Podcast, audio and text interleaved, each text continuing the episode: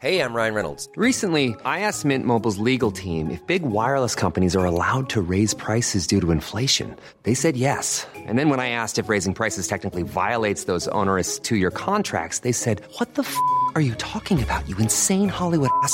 So to recap, we're cutting the price of Mint Unlimited from $30 a month to just $15 a month. Give it a try at mintmobile.com slash switch. $45 up front for three months plus taxes and fees. Promo rate for new customers for limited time. Unlimited more than 40 gigabytes per month. Slows. Full terms at mintmobile.com.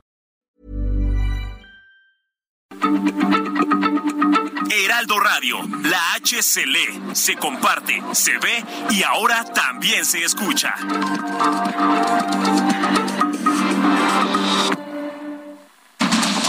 Inicia. Heraldo Noticias de la tarde con Jesús Martín Mendoza. En Heraldo Radio.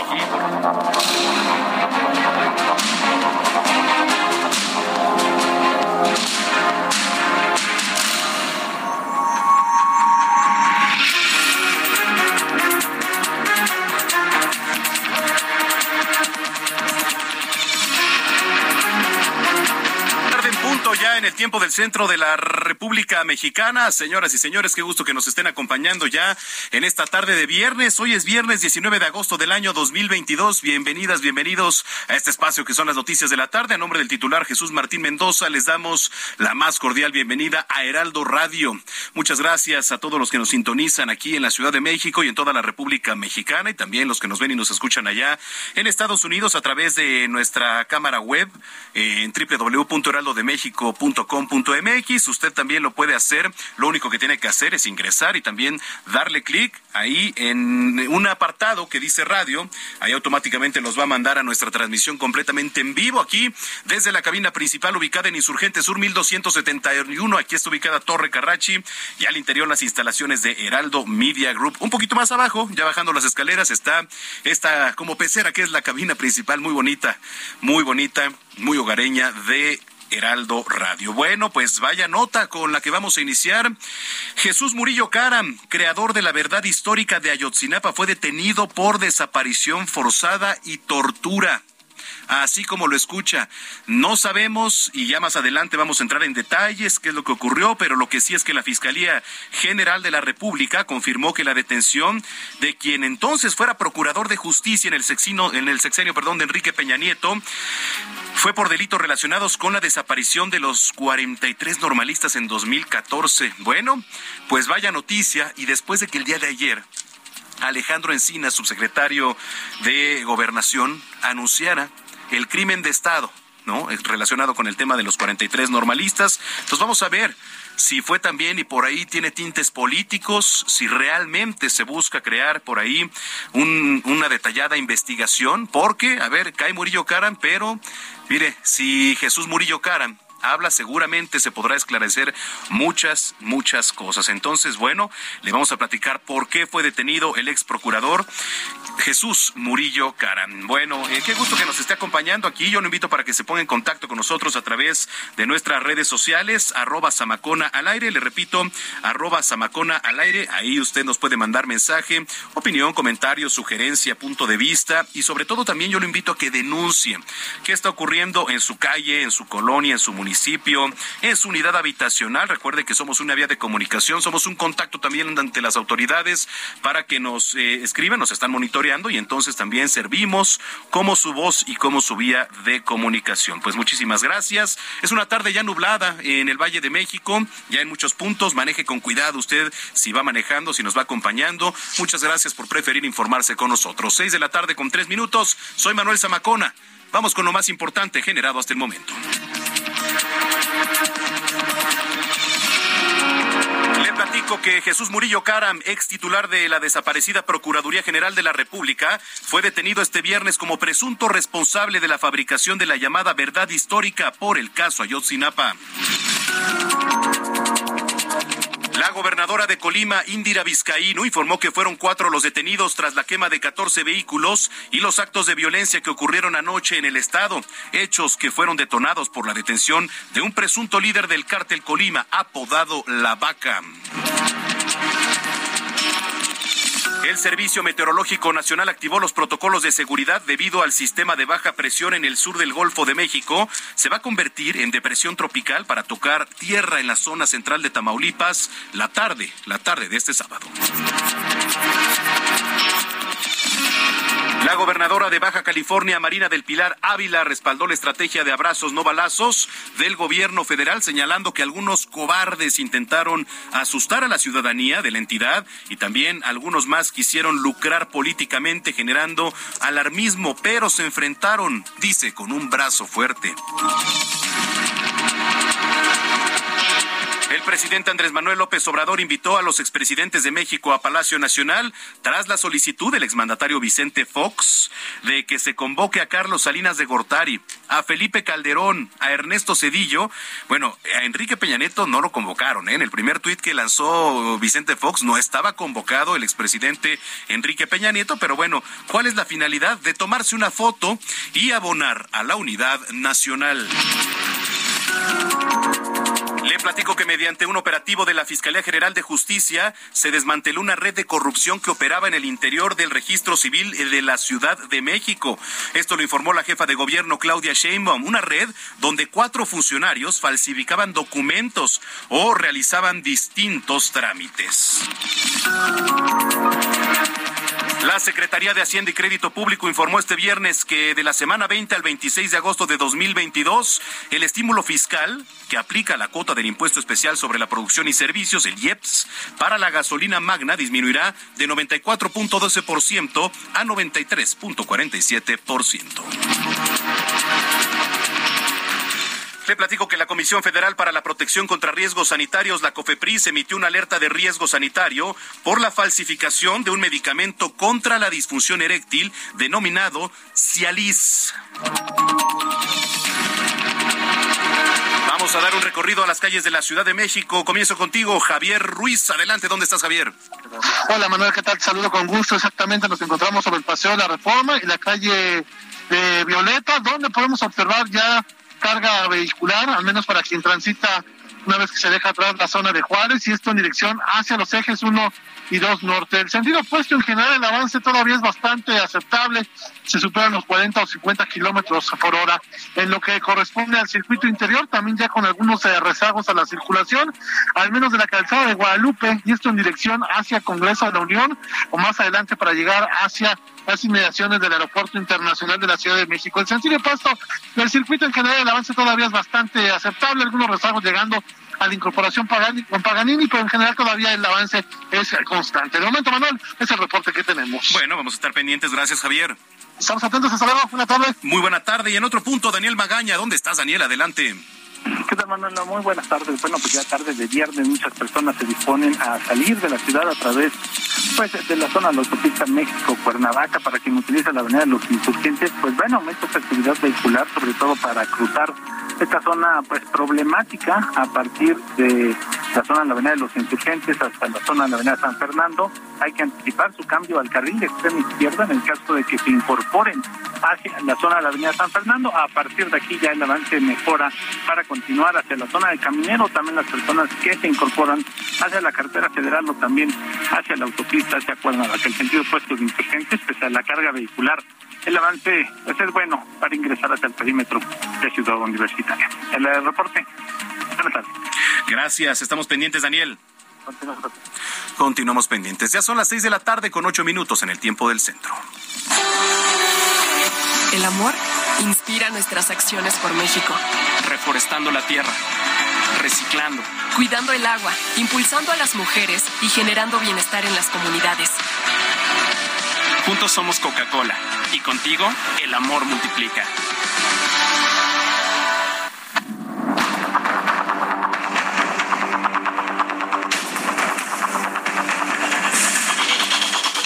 Pues en este momento estamos viendo aquí en las imágenes, en los monitores que tenemos instalados en la cabina de Heraldo Radio, cómo trasladan a José Bernabé, alias La Vaca, hacia el penal del Altiplano en el Estado de México. Eh, se ven las imágenes, cómo lo van custodiando elementos también de la policía.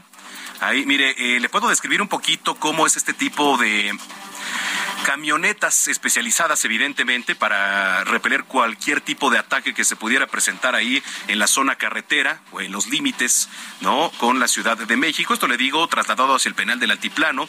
Pues sí, son unos tipo tanques, ¿no? Eh, al frente van un par de Julias, como se les llama normalmente.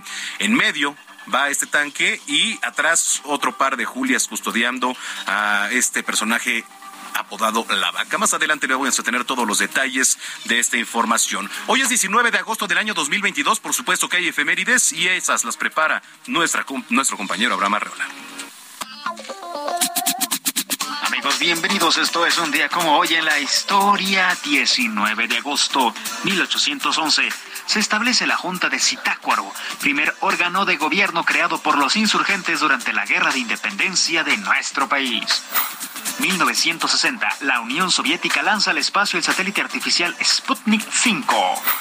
1946, nace Bill Clinton, presidente norteamericano de 1993 al 2001. Además, hoy es el Día Mundial de la Asistencia Humanitaria, el Día Interplanetario del Orangután y el Día Internacional de la Fotografía. Amigos, esto fue un día como hoy en la historia. Muchas gracias. Gracias. Bueno, pues ahí está. Sí, efectivamente es lo que estábamos viendo. 19 de agosto se celebra el Día Mundial de asistencia humanitaria. Más adelante le voy a explicar de qué se trata. Pero bueno, vamos con el pronóstico del tiempo, que por supuesto también es noticia. Le informo que para esta noche el potencial ciclón tropical 4 se va a desplazar sobre el occidente del Golfo de México. Su amplia circulación va a originar lluvias puntuales intensas en Puebla, Veracruz y el norte de Oaxaca. Lluvias muy fuertes en estados como Hidalgo, Tabasco, Campeche y Yucatán. Puntuales fuertes allá en Tamaulipas y San Luis Potosí y chubascos en Quintana Roo. A su vez se prevén rachas de viento de 50 a 60 kilómetros y oleaje de 1 a 1.5 metros de altura en la costa de Tamaulipas y norte de Veracruz.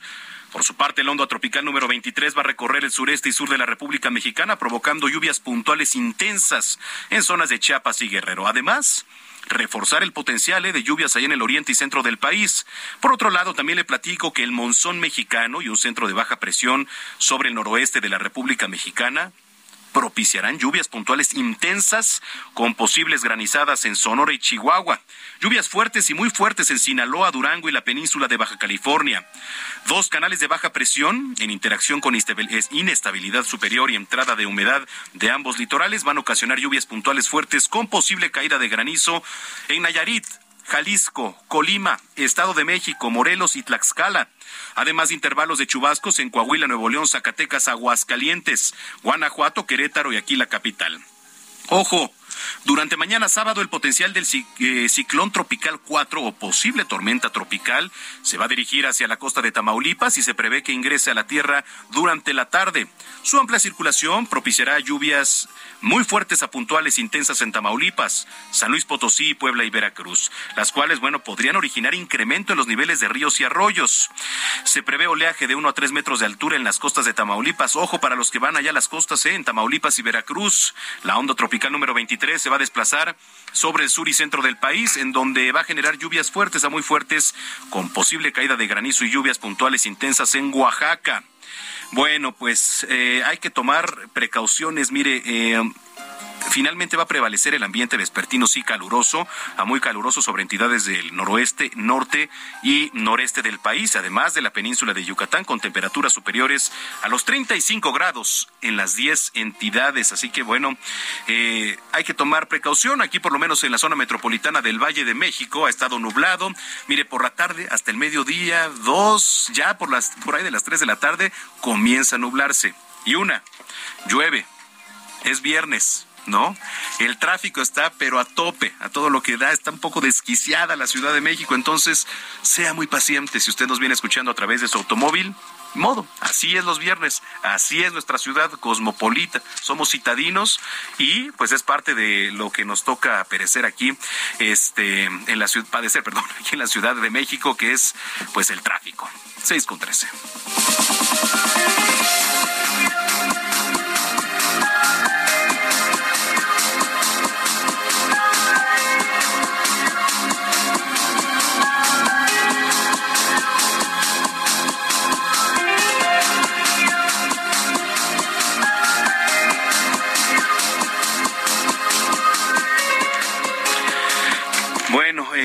Ya le platicaba lo que es noticia en este momento y está prácticamente ya en todos los portales de noticias. La Fiscalía General de la República, por medio de un comunicado, ya confirmó la detención de Jesús Murillo Caram procurador general de justicia en el sexenio de Enrique Peña Nieto y autor de la llamada verdad histórica en el caso Ayotzinapa. Miren parte de lo que dice el comunicado. Dice, este día, personal policíaco de la Fiscalía General de la República cumplió una orden de aprehensión solicitada por esta institución y otorgada por el juez de control del Centro de Justicia Penal Federal en la Ciudad de México, con sede en el reclusorio norte en contra de Jesús M quien fuera procurador general de la República por los delitos de desaparición forzada, tortura y contra la Administración de Justicia en el caso Ayotzinapa. Bueno, la diligencia se llevó a cabo en el exterior del domicilio de dicha persona sin ningún problema, ¿eh? ya que la misma colaboró con las autoridades policíacas, no puso resistencia una vez que se le informó sobre el procedimiento que se estaba llevando a cabo. Mire, el detenido, Jesús Murillo Cara, eh, ha sido trasladado a las instalaciones de la Fiscalía para las certificaciones correspondientes y bueno, ya enseguida va a ser puesto a disposición de la autoridad judicial en cumplimiento de la orden de captura señalada. Dice así, como complemento de la información de la diligencia de aprehensión de Jesús M., la Fiscalía General de la República hace público su conocimiento al apoyo táctico y operativo que recibió de personal especializado de la Secretaría de Marina Armada de México, pues así finaliza el texto. Entonces, bueno, ya los primeros reportes apuntan a que fue detenido al mediodía de este viernes, hoy 19 de agosto, ahí en su casa en Lomas de Chapultepec, aquí en la Ciudad de México. Va a ser un tema, por supuesto que le vamos a entrar al análisis un poco más adelante. Y le digo, un día, que un día después de que Alejandro Encinas sale a dar esta conferencia de prensa ayer al interior de Palacio Nacional, en donde decía que el caso de los 43 normalistas fue un crimen de Estado me llama mucho la atención que un día después pues eh, se detenga a Jesús Murillo Cara, pero sobre todo por lo que representa el personaje que fue y que es en este momento eh, en cuanto a la detención y sobre todo lo que viene ahora, porque bueno, pues va a haber declaraciones. ¿No? Es una. Ahora, el costo político también que pudiera tener hacia el PRI. ¿no? Ahora que vienen elecciones, ¿cómo le podría afectar? Digo, porque todo es un entorno, todo es un ecosistema. Entonces, por supuesto que le vamos a entrar a fondo. Seis de la tarde con dieciséis minutos. Le platicaba también. Ya autoridades confirmaron que Julio César López eh, Patolsin, quien formaba parte de los 43 normalistas de Ayotzinapa, desaparecidos el 26 de septiembre de 2014, era un informante de la Secretaría de la Defensa Nacional, hecho que negó el ex titular de la Sedena Salvador Cienfuegos un año después incluso de su desaparición. Y Alejandro Encinas, eh, subsecretario de Derechos Humanos, declaró que los mandos del joven no garantizaron su integridad porque no realizaron ninguna acción de búsqueda tras su desaparición, acto que pudo poner fin al caso a localizar de manera temprana al resto de los normalistas. Le digo, ya más adelante vamos a entrar en detalles. Mientras tanto, vámonos hasta Tamaulipas, porque el Servicio Meteorológico Nacional está preparando los protocolos de emergencia para atender contingencias por la llegada de la depresión tropical que se espera toque tierra este sábado en la zona central de Tamaulipas. Vamos a ir con Carlos Juárez, nuestro corresponsal que ya está listo en la línea. ¿Cómo están las cosas por allá, Carlos? Adelante. Hola, ¿qué tal? Muy buenas tardes, a ti Te comento que efectivamente, bueno, Protección Civil se está preparando para lo que es un evidente impacto de una tormenta tropical para las próximas horas en la costa norte de Tamaulipas. Se estaba monitoreando esta tormenta tropical y se presumía que podía eh, pegar entre Sotana Marina y Aldama. Sin embargo, las autoridades norteamericanas han emitido una nueva trayectoria que hasta el momento indica que estará tocando tierra eh, el día de mañana en las costas de Matamoros. Es por ello que ya se están activando protocolos de protección civil y se ha puesto mucha atención en los principales ríos de ciudades como eh, justamente Reynosa y Matamoros con el río Bravo. También se ordenó monitorear los niveles del río Pánuco y Tamesí en las ciudades de Tampico y Ciudad Nueva. Sin embargo, el pronóstico para estas ciudades en la zona sur no se ve fuertes lluvias, sino que ahora se espera que sea en Matamoros. Por lo pronto, las autoridades siguen monitoreando el movimiento de esta tormenta tropical y que, bueno, ya tienen un 70% de, de, de probabilidades de desarrollo ciclónico para las próximas horas. Manuel, es mi información. Sí, de hecho, este Estábamos viendo ahí eh, por algunos accesos carreteros, ahí algunos tramos, la presencia de cocodrilos, este mi estimado Carlos, por ahí, y este, pues estaban también ya los anuncios de precaución, ¿no? Sí, también se va el cocodrilo, bueno, pues ya de ayer una persona falleció eh, atacada por un eh, de aproximadamente tres metros de largo en la ciudad de Tampico.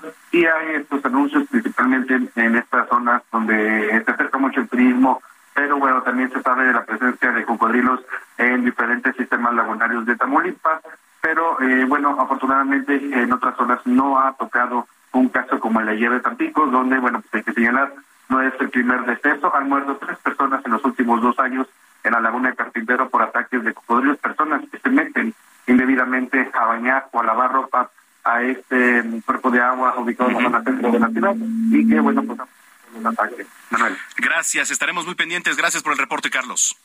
Muy buenas tardes. Muy buenas tardes. Esto en Tamaulipas y de ahí nos vamos hasta Colima. Autoridades informaron que por lo menos 14 vehículos fueron incendiados por civiles armados en la zona conurbada ahí de, Colima. Y mire, le estaba dando a conocer el traslado hacia el Estado de México, hacia el altiplano de este personaje apodado La Vaca, ¿no? Eh, entonces, pues no sé, eh, seguramente fue algún tipo de, represalia. Vamos a ir con nuestra corresponsal Marta de la Torre para que nos actualice la, la situación. Adelante, Marta, te escuchamos. Hola, ¿qué tal Manuel? Buenas tardes. Efectivamente, como bien lo mencionas, pues los primeros minutos de este viernes se registraron incendios de vehículos a la zona conurbada de Colima, Villa de Álvarez, 14 para ser precisos, de acuerdo con la información que hace unos minutos dio a conocer la gobernadora Indira Vizcaíno Silva. Y bueno, también confirmó que se registraron varias balaceras también aquí en la ciudad. Esto se da después de que eh, por la noche, eh, a través de redes sociales, eh, por parte del secretario de Seguridad Ciudadana de la Ciudad de México, Omar García Harfuch, pues confirmó la detención de eh, eh, de eh, la vaca, de alias la vaca, quien bueno es un importante generador de violencia aquí en Colima pero informarte por qué se genera esta violencia, Manuel. Eh, a principios del año, en enero, se registra un motín en el Cerezo de Colima, donde, bueno, pues se da a conocer que se registró un enfrentamiento entre dos células del crimen del cártel Jalisco Nueva Generación. Estas dos células son los originarios de Jalisco y los originarios de Colima, que también eran conocidos como el grupo de los mezcales o los mezcalitos, y que después de este divorcio, pues eh, generan un, un nuevo grupo delictivo, un grupo independiente eh, conocido como Colima, y estos enfrentamientos derivan en una gran cantidad de homicidios dolosos y también en tentativa de homicidios.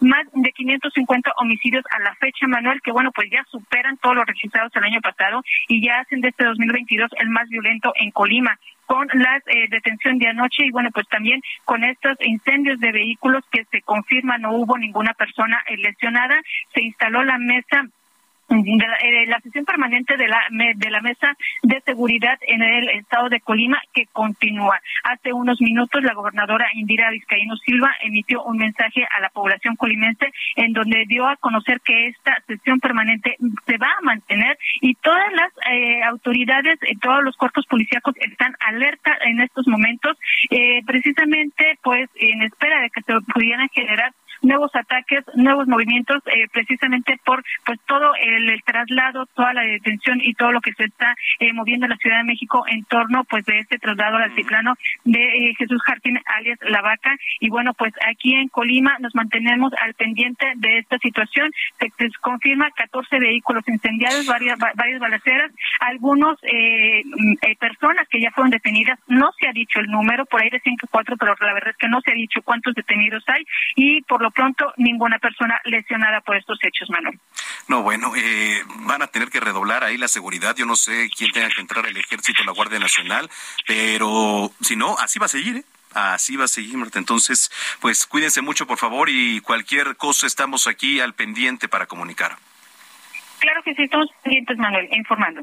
Bueno, pues muchas gracias, Marta de la Torre. Así la situación allá en Colima, ¿eh? ¿eh? no sé, digo, obviamente son diferentes zonas, pero si no se dobla o se triplica la seguridad allá, yo le aseguro que, mire, ahorita van 14 vehículos, hay balaceras.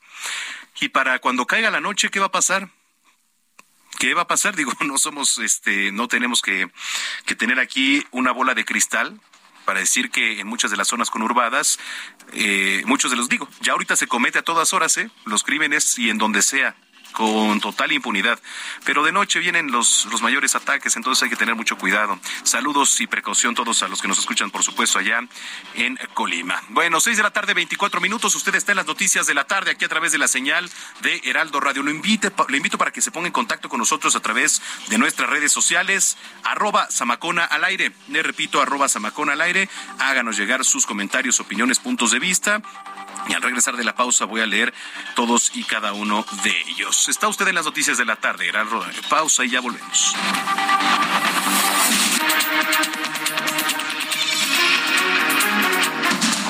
Escucha las noticias de la tarde con Jesús Martín Mendoza. Regresamos.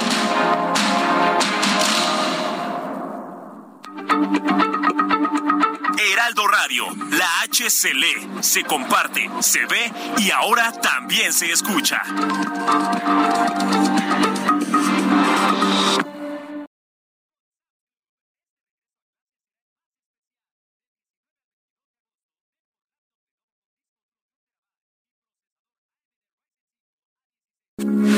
Heraldo Radio, con la H que sí suena y ahora también se escucha.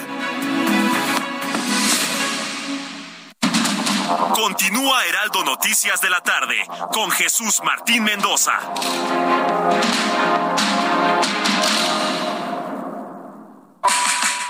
Sé parte de la fiesta del mueble y la decoración en Expo Mueble Internacional, la feria líder en América Latina. Recorre sus 60.000 metros cuadrados y encuentra la más alta calidad, variedad, diseño inmobiliario para hogar, jardín, hotel, restaurantes, para todos. La cita es del 17 al 20 de agosto en Expo Guadalajara.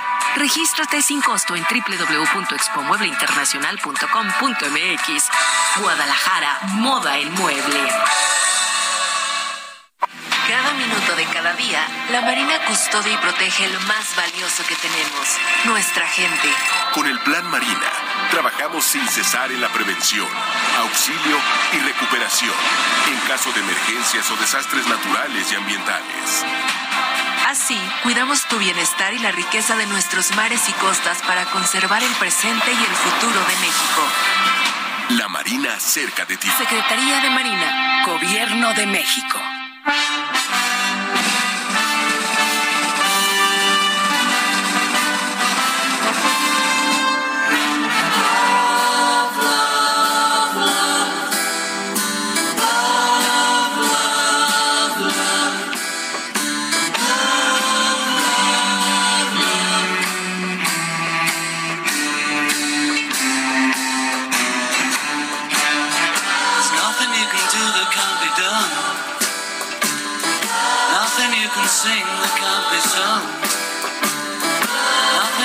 Say, but you can learn how to play the game.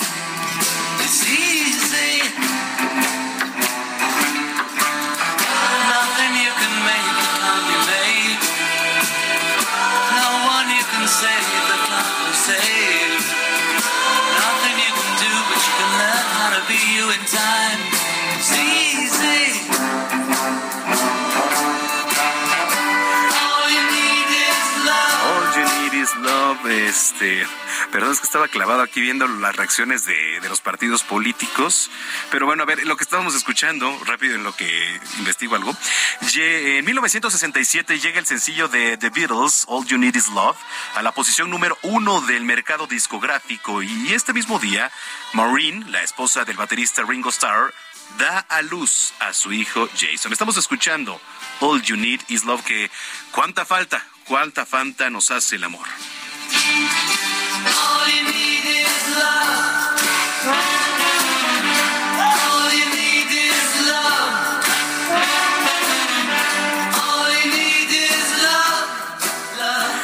Bien, a ver, vamos por partes. Eh, la primera es que muchas gracias por sus mensajes. Le dije que al regresar de la pausa los iba a leer.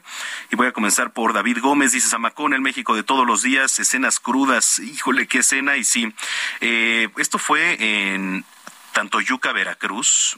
La verdad es que ver estas imágenes, digo, sabemos que pasa todos los días, pero verlas así ya de manera tan cruda, eh, le ponen a uno chinita la piel, ¿no? Un par de sujetos con armas largas van arrastrando a una persona, no sabemos quién sea, eh, es un joven, un joven realmente, al lado de comercios de un restaurante, lo tiran, se regresan y lo ultiman ahí a, a balazos, ¿no?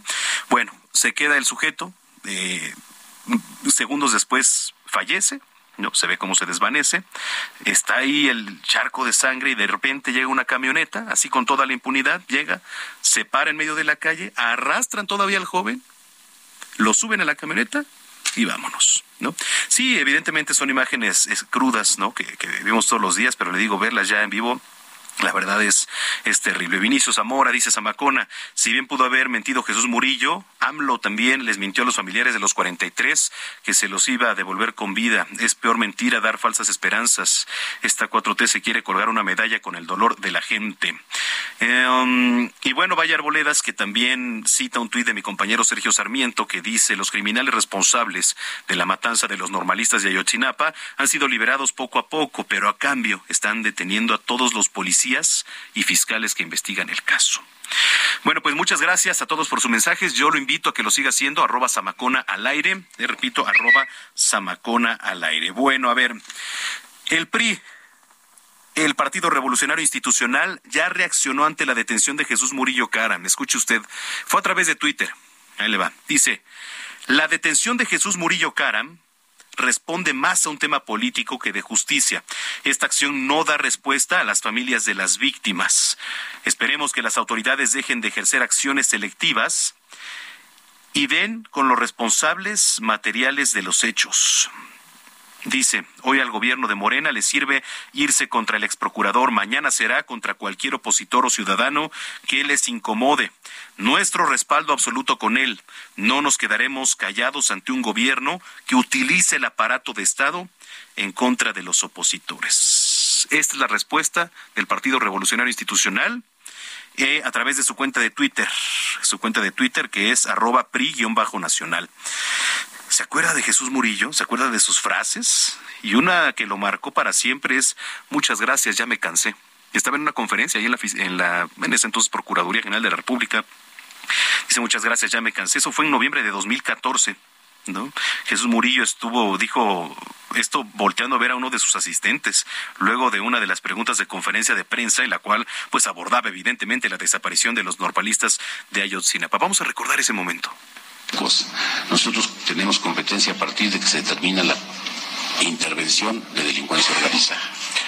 Tenemos una... Muchas gracias. Ya me cansé. Muchas gracias. Hemos agotado todas nuestras preguntas. Bueno, pues esa frase lo marcó. Lo marcó. Son las seis de la tarde con 36 minutos. Vamos a cambiar de tema. Marina del Pilar Ávila, gobernadora del estado de Baja California, respaldó la estrategia de seguridad de abrazos no balazos del presidente Andrés Manuel López Obrador y bueno, argumentó que es correcto atacar las causas de la violencia, además de rechazar los enfrentamientos armados con el crimen organizado, a pesar de que la semana pasada se vivieron actos de violencia contra civiles en la entidad. Respecto a estos ataques contra la población, la gobernadora Marina del Pilar Ávila dijo que algunos cobardes trataron de amedrentar a los habitantes de Baja California, pero se toparon con un frente unido y un brazo poderoso, dijo Marina del Pilar. A ver, eh, conformado, de acuerdo con ella, por el Ejército, la Guardia Nacional y los policías municipales. Esto fue parte de lo que dijo la gobernadora. Hace una semana algunos cobardes quisieron asustarnos y se toparon con un brazo poderoso. Tristemente, en medio de una contingencia y de un escenario tan sensible, Hubo quienes de manera irresponsable buscaron lucrar políticamente difundiendo noticias falsas y generando alarmismo. Quisieron crear incertidumbre, pero en cambio se toparon con un rumbo claro, con un pueblo y un gobierno trabajando de la mano. Aquí respaldamos su política de seguridad, presidente, atendiendo las causas. Rechazamos la lógica de las armas y los enfrentamientos y abrazamos la lucha por una sociedad sin desigualdades. Bueno, y en Baja California están pidiendo la desaparición de poderes por el tema de la ola de violencia desatada. Ya los ciudadanos se están manifestando y se manifestaron también ahí frente al presidente Andrés Manuel López Obrador. Vamos con nuestra corresponsal Ana Laura Wong. Te saludo con mucho gusto, Ana Laura. Hola, ¿qué tal? Muy buenas tardes. Saludo con gusto desde Tijuana. Sí, como lo comentas el día de hoy por la mañana, pues que fue la conferencia de prensa del presidente Andrés Manuel López Obrador acá en Tijuana, eh, pues cientos de ciudadanos se presentaron en, las afueras del cuartel de la segunda zona militar para pues este pedirle que ya haga algo por la inseguridad que se registra acá en Baja California, sobre todo en Tijuana. En esta semana hubo entre 14 y 15 asesinatos por día.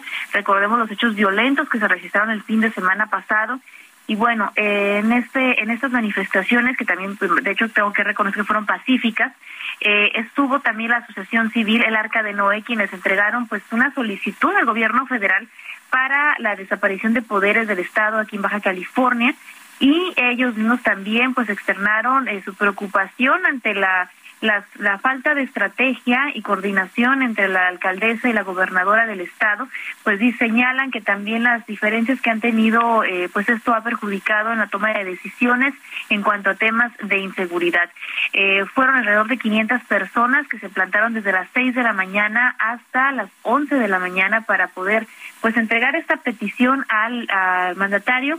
Lamentablemente no fue como en otras ocasiones que pudieron que podían acercarse al mandatario. En esta ocasión hubo mucho este mucha presencia de, elementos de seguridad, hubo este bastante operativo desde vigilancia desde desde la madrugada de este viernes y pues no no les permitió no les permitieron el ingreso a, cerca del acceso a lo que es el cuartel militar. No pudieron entregar esta solicitud y solamente eh, los ciudadanos que iban vestidos de negro por, eh, por medio de, de fraccionamientos, asociaciones de vecinos, y también pudieron entregar, ellos únicamente pudieron entregar una carta por medio de su líder al, al gobierno federal para pues exigirle en este caso eh, los de dar una respuesta clara porque acá en, Baja California pues todavía no les no no no queda algo claro de quién fue quien realizó estos hechos violentos el pasado fin de semana. Entonces, pues se ha dicho que son integrantes del cartel Jalisco Nueva Generación, lo ha dicho el fiscal, lo dijo la gobernadora, la alcaldesa y en este caso, pues el el mandatario pues viene a decir a Tijuana que la incidencia va a la baja y que los hechos pues fue más que propaganda. Entonces, quedaron esas dudas, ellos entregaron esta esta solicitud al gobierno federal y pues quedaron en espera porque a la salida del del cuartel pues no hubo pues no hubo comunicación con él. Entonces, pues esta fue la, la situación. Estuvieron colectivos de familiares de desaparecidos en Baja California, maestros que llevan dos años que no han recibido su pago eh, de, escuelas de, de, secundaria hasta preparatoria y bueno, pues fueron bastantes manifestantes para este pues exigir el, este el llamado urgente al, al mandatario. Bueno, Ana Laura, pues vamos a mantenernos pendientes. Te agradezco mucho. Gracias, bonita tarde. Igualmente para ti, son las seis de la tarde ya con 41 minutos en el tiempo del centro. Mire, eh, ya van dos meses del asesinato de los sacerdotes y un guía de turistas, caso que sigue prácticamente impune. Digo, se han venido otros eventos, etcétera, y de esto no se sabe. Me da mucho gusto saludar en la línea telefónica al padre Héctor Fernando Martínez, vicario de la diócesis Tarahumara. Padre, gusto saludarlo. Muy buena tarde. Muy buenas tardes, saludos desde esta hoy lluviosa Sierra Tarahumara, gracias por el espacio. A ustedes y también me da gusto saludar a Ricardo Palma, hijo de Pedro Palma, ya de turistas asesinado junto a dos padres jesuitas allá en, eh, en Cerocahui. Eh, bienvenido Ricardo, gracias. Hola, buenas tardes, gracias por el espacio. Al contrario. A ver, voy a comenzar con, con usted, padre, rápidamente preguntarle cuál es la situación hasta el momento, la actualización, qué les han dicho las autoridades. Bueno, el parte oficial del gobierno del Estado ha sido que han desmantelado esta célula del cartel que operaba en la región de Cerocawi. Obviamente no se ha detenido a, quien era el jefe de plaza, este sujeto apodado El Chueco. Y pues bueno, eh, nosotros nos hemos enfocado ante esto en poder eh, hacer que el gobierno inicie unas mesas de diálogo social a fin de que pues podamos enfrentar eh, en esta coyuntura todo el rezago que en cuestión de justicia, de educación, de salud vive la Sierra Tarahumara. eh, como hemos dicho en otros espacios, lo que intentamos ahora es que no surjan otros chuecos, ni mucho menos en Cerocago y después de eh, lo vivido, pues especialmente para honrar la memoria de, de Pedro, de Paul, el, el otro eh, joven asesinado por la mañana de ese día, y los dos sacerdotes, Joaquín y Javier. Estamos esperando a que el 12 de septiembre nos podamos sentar con la gobernadora, puesto que ella está en eh, está recuperándose de una operación y, y poder ya darle a la parte ejecutiva de estas mesas de educación, salud, seguridad, etcétera. Claro. Eh, Ricardo, eh, el padre decía algo muy importante. Estamos esperando reunirnos con la gobernadora. ¿Qué autoridades se han acercado? ¿Con quién han platicado so- sobre el tema, Ricardo? No, nosotros ya no hemos tenido ningún contacto con las, con las autoridades. Fíjate que eh, desde el día del funeral de mi papá, la gobernadora se acercó, la foto, y ya no volvimos a tener ningún contacto con ella, a pesar de que nos dijeron que lo que necesitáramos estaban a la orden, pero no, desde ese día ya, ya no tuvimos ningún contacto. ¿Ustedes han ido, han ido a buscar información, han ido a preguntar? Bueno, hemos, eh, mi hermano ha estado en contacto ma- por otros temas eh, diferentes eh, con, con el fiscal de, de Cuauhtémoc. Eh, pero no, estamos dejando ya que la, que la, que la investigación siga su rumbo. Como te decía el, el padre Héctor, eh, obviamente nos interesa la justicia judicial, que, que, se, que se capture al culpable, pero lo que más nos interesa tanto a, a- al padre como, como a nosotros es más que nada la, la justicia desde el punto de vista social, que no vuelvan a surgir, como ya lo dijo el padre ¿no? que cambie, la- ahora que están los reflectores en la Sierra Tarahumara, que cambie eh, que cambie la situación de la, de la, de la comunidad. Padre, a raíz de, de estos asesinatos, ¿ha bajado la violencia ahí en, en la Sierra Tarahumara?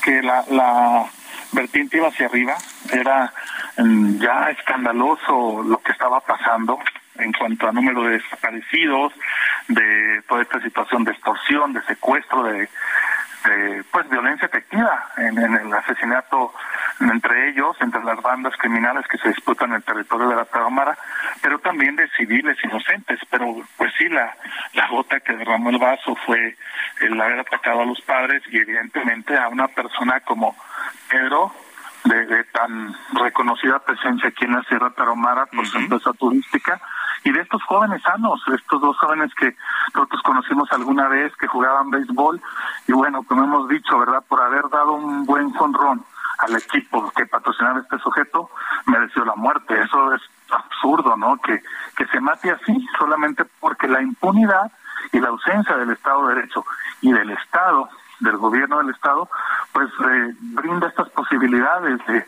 muertes absurdas, dolorosas. Sí, por supuesto. Eh, Ricardo, ¿qué viene ahora para ustedes? ¿Qué es lo que van a hacer? Porque, bueno, ya van dos meses, ¿no? Y la verdad es que, como lo dije en un principio y lo poníamos en contexto, el caso sigue impune. ¿Van a tomar algún tipo de acción? No, de ninguna manera vamos a dejar que las autoridades eh, pues, si- sigan con su con su trabajo. Está ahorita eh, verdaderamente hay un gran operativo en la Sierra Tarahumara eh, y esperemos que, que este operativo pues rinda sus frutos, ¿no? Afortunadamente, como ya lo mencionamos, el, el- el comando ha sido desmantelado en gran proporción. Falta todavía que se capture al chueco. Eh, las acciones que tomaremos nosotros como familia, eh, en conjunto con, eh, con el padre Héctor, eh, será buscar la justicia social y honrar el nombre de mi padre y del beisbolista y de los y de los dos sacerdotes, de los padre Joaquín y padre Javier.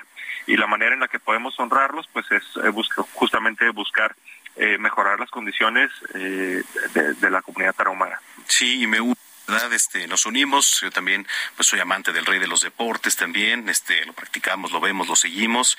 Este, finalmente, padre Héctor, eh, un mensaje desde la diócesis para los que nos vienen escuchando, sobre todo en estos tiempos tan duros, con esta ola de violencia. ¿Cuál sería el mensaje, padre? Bueno, el día de mañana vamos a ir a poner unas cruces en el lugar donde fueron encontrados los cuerpos.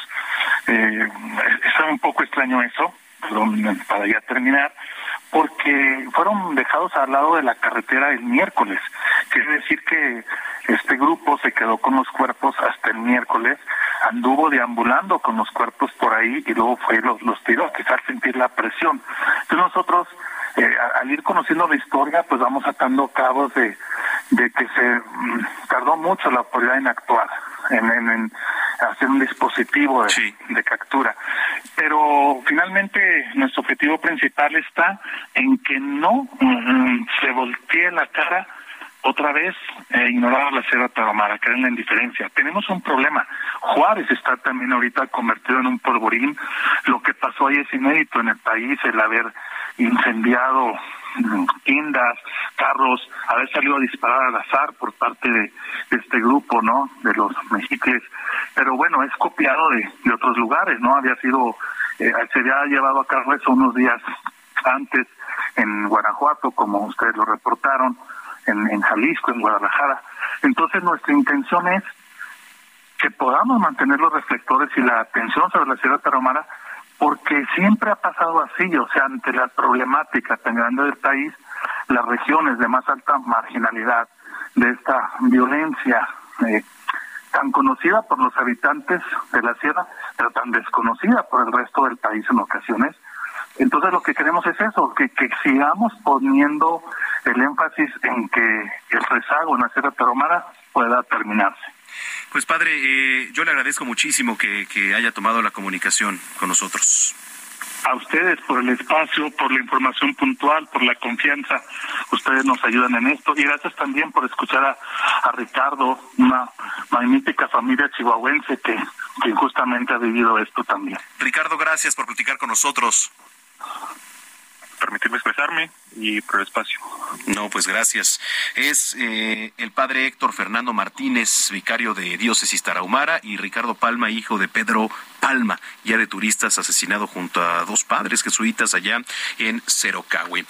Son las seis de la tarde con 50 minutos en el tiempo del centro. Oiga, el día de ayer, antes de irnos de este espacio, le platicaba sobre un ataque de un perro de raza pastor alemán que mató a un menor de aproximadamente tres años. Y ahorita me estoy tratando de acordar en dónde fue. Bueno, pues ahí le va otra nota. Mientras jugaba con una vecina, una niña de tres años, otra niña, otra vez de tres años, fue atacada por un perro de raza pitbull. Y los hechos ocurrieron cuando el animal saltó una barda que dividía su domicilio de la calle ubicado en una zona de la laguna de la Puerta en Tampico, Tamaulipas. La madre de la menor señaló que su hija pues estaba jugando con una vecina cuando el perro escapa, salta una barda de su domicilio y se lanza contra la niña, causándole severas lesiones en la cabeza. Bueno, eh, al percatarse, vecinos salieron de sus hogares para auxiliar a la niña y lograron alejar al perro de la menor. Y posteriormente la madre tomó a su hija en brazos para trasladarla al hospital. Híjole, de acuerdo con versiones de medios locales, los dueños del perro Pitbull procedieron a esconder a su mascota después de lo ocurrido el ataque. Y también trascendió que se negaron a cubrir el total de los gastos médicos ocasionados por este hecho. Eh, sin embargo, señalaron que solo cubrirán el 20% de los honorarios hospitalarios de la menor, ya que ese porcentaje es lo que corresponde por ley. Al momento se desconoce si el Pitbull cuenta con su esquema de vacunas al corriente, etcétera, y al ser contactados por medios locales, los dueños se negaron a dar información al respecto. ¿No? Obviamente la madre de la menor solicitó la intervención del Departamento de Protección Animal de Tampico y dio a conocer que va a iniciar un proceso legal contra las personas propietarias del perro. Mire, eh, a ver, y lo hemos dicho hasta el cansancio, eh, eh, el perro de raza pitbull, muchas personas y debates que he tenido, ¿no? Con animalistas, a lo mejor, este, con quienes gustan tener perros de esta raza, es, es que si tú educas al animal, no va a ser agresivo en alguna manera, y yo le quiero decir algo, o sea, puede que tengan razón en cierto punto, Sí, evidentemente de cómo se eduque al perro, pues va también a constar mucho en, su comportamiento con la sociedad, con las personas. ¿No? Pero también es cierto que tienen un instinto, así como todos los animales, como los perros, como los gatos, como los felinos, como el que usted me diga, tienen un instinto esos animales, ¿no? Entonces, esos animales, eh, pues de alguna u otra manera y en algún punto va a salir y va a detonar este instinto y va a ocurrir, van a ocurrir cosas como las que ocurrieron, ¿no? Y no importa si es una niña, eso, los perros no distinguen. no distinguen de verdad. Pero bueno, yo lo quiero invitar para que me dé su comentario, su opinión acerca de lo que le estoy diciendo y con mucho gusto lo voy a leer en arroba samacona al aire. Arroba samacona al aire, ahí voy a leer todos y cada uno de sus comentarios. Y antes de irnos a la pausa, también quiero platicarle ya que estamos en temas del reino animal. Apicultores de Armería y Tecomán, esto allá en Colima, alertaron que el insecticida Finopril, que se aplica en los plantíos de coco, de limón ahí en el estado, ha causado la muerte de millones de abejas. Se trata aproximadamente de 3 millones de abejas, de alrededor de 637 colmenas de siete productores, pues que se encuentran en zonas colindantes con la producción agrícola. Mire, Dice por acá, tenemos de un 73 a 75% de bajas, no hay conciencia de que las abejas son los mejores polinizadores para los cultivos. El 75% de alimento que consumimos los polinizan nuestras abejas, y esto lo dijo el presidente de la Asociación de Productores de Miel, ahí en conferencia de prensa, Roberto Chávez. Eh, dice por acá Ramón Cruz, jefe del Departamento de Sanidad e Inocuidad Agroalimentaria de la Subsecretaría de Desarrollo Rural, reconoció la gravedad de la situación y recomendó una reunión con los agricultores para determinar una salida. Bueno, vamos a la pausa. Hay un tuit que emite el gobierno de México. Dice, este mediodía elementos de la CEMAR de la Secretaría de Marina cumplimentaron una orden de aprehensión en contra de Jesús M., ex procurador de la República, por los delitos de desaparición forzada y tortura con relación al caso Ayotzinapa. Eh, ¿Cuánto tiempo lleva este tuit? Lleva pues muy poquito, ¿no? Casi un minuto aproximadamente. Se lo estamos leyendo aquí completamente en vivo. Se fue la primera hora de información. Los invito para que siga aquí en las noticias de la tarde a través de la señal de Heraldo Radio. Soy Manuel Zamacona, ya volvemos.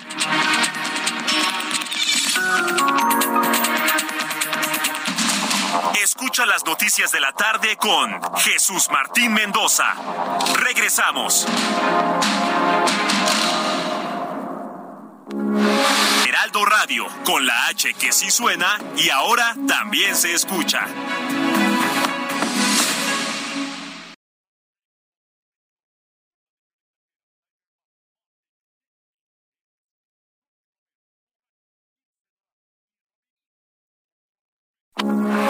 Heraldo Radio, con la H que sí suena y ahora también se escucha.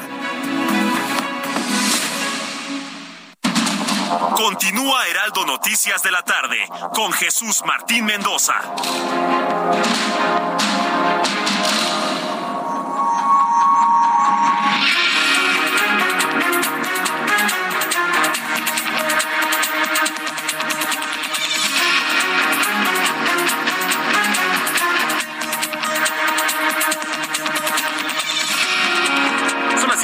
Noche en punto, las 7 en punto en el tiempo del centro del país.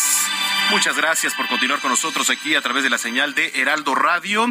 Y también muchas gracias a los que nos siguen, nos ven, nos escuchan también allá en Estados Unidos. Muchas gracias por estar con nosotros.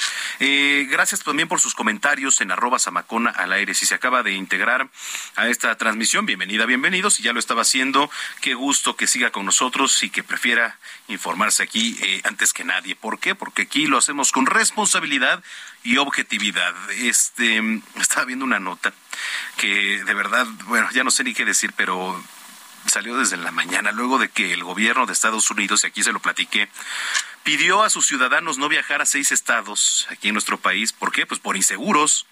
El presidente Andrés Manuel López Obrador aseguró que aunque se presentan hechos violentos, fíjese, ahora sí ya como que lo empezó a aceptar, ¿no? Aunque se presentan hechos violentos y tiroteos en algunas ciudades, eh, la Unión Americana, el gobierno de México no, no tiene, no emite ningún señalamiento. ¿No? O sea, dice, pero es que nosotros no emitimos ningún señalamiento hacia allá. Bueno, a ver, señor, cada país tiene sus lineamientos y las recomendaciones que emite Estados Unidos siempre ha sido a ver, y acusa que su gobierno está enfrentando una campaña política en su contra. A ver, es que no entiendo. Entonces, ¿los hechos no están ocurriendo? ¿O, o, qué estoy viendo yo?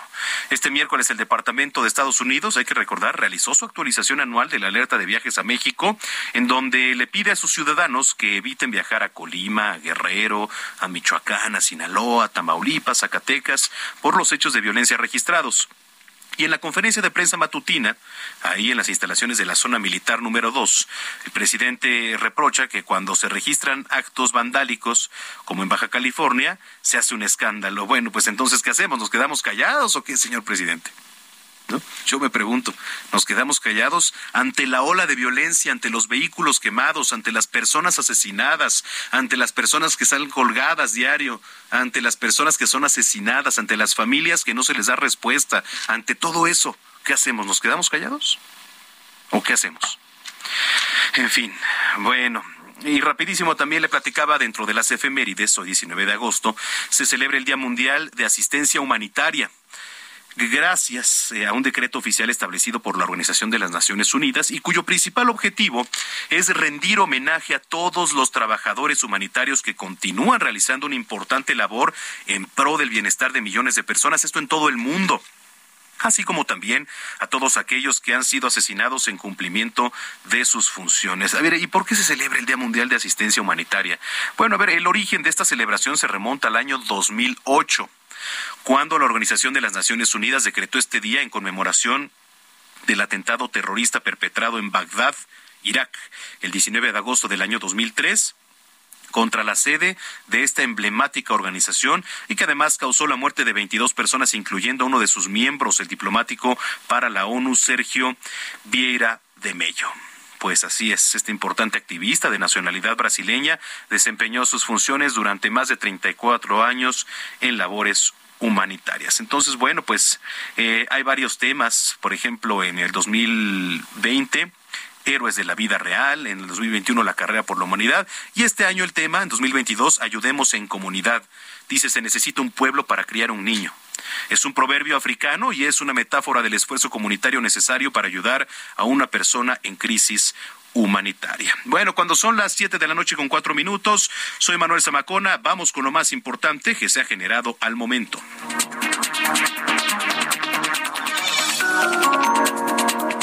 Padre Héctor Martínez de la diócesis tarahumara declaró en entrevista que la violencia en la Sierra Tarahumara crecía exponencialmente, pero eso es gracias a la ausencia del Estado de Derecho y la impunidad que brinda la posibilidad de muertes absurdas. Y por su parte, Ricardo Palma, hijo del guía de turistas asesinado junto a dos sacerdotes jesuitas, dijo que la gobernadora del estado solo fue al funeral de su papá a tomarse la foto y desde ese momento no han tenido contacto con ellos. No, nosotros ya no hemos tenido ningún contacto con las, con las autoridades. Fíjate que eh, desde el día del funeral de mi papá, la gobernadora se acercó, la foto y ya no volvimos a tener ningún contacto con ella, a pesar de que nos dijeron que lo que necesitáramos estaba a la orden, pero desde ese día ya, ya no tuvimos ningún contacto.